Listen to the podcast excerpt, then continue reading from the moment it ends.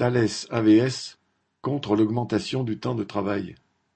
Mardi 7 novembre, à l'appel de la CGT, les salariés de la division avionique AVS du groupe Thales, regroupant onze sites sur toute la France, se sont mobilisés contre un accord sur le temps de travail.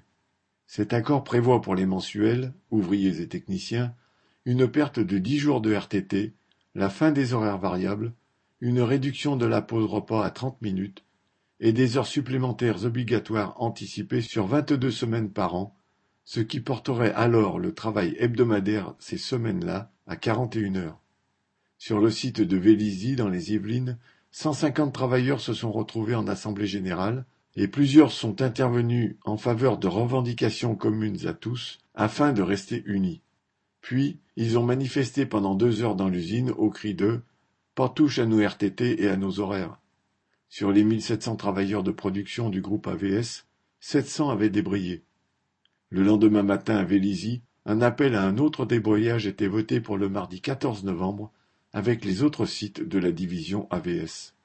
Ce jour-là, les 70 travailleurs présents à l'AG du matin ont fait un tour des ateliers, rejoints par certains, avant de se fixer un nouveau rendez-vous pour mercredi 22 novembre, nouvelle journée de discussion entre la direction et les syndicats. Des débrayages ont eu lieu sur les autres sites, notamment à Châtellerault, dans la Vienne, où près de 150 salariés se sont retrouvés aux portes de l'usine pour faire un barrage filtrant avant de tenir une AG. En même temps qu'elle veut accroître le temps de travail, la direction veut mettre en place la nouvelle convention collective de la métallurgie.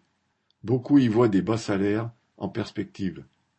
À Vélizy, une pétition a tourné contre l'ensemble de ces attaques, signée y compris par des ingénieurs, même s'ils n'ont pas encore rejoint les débrayages.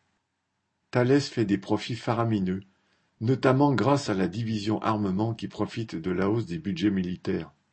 Les travailleurs de cette entreprise ne s'en réjouissent pas, non seulement parce que les profits proviennent de leur exploitation, mais aussi parce qu'ils illustrent la montée des tensions guerrières. Ils se battent pour leurs conditions de travail et de vie, mais aussi contre des capitalistes qui mènent la société à la catastrophe. Correspondant Hello.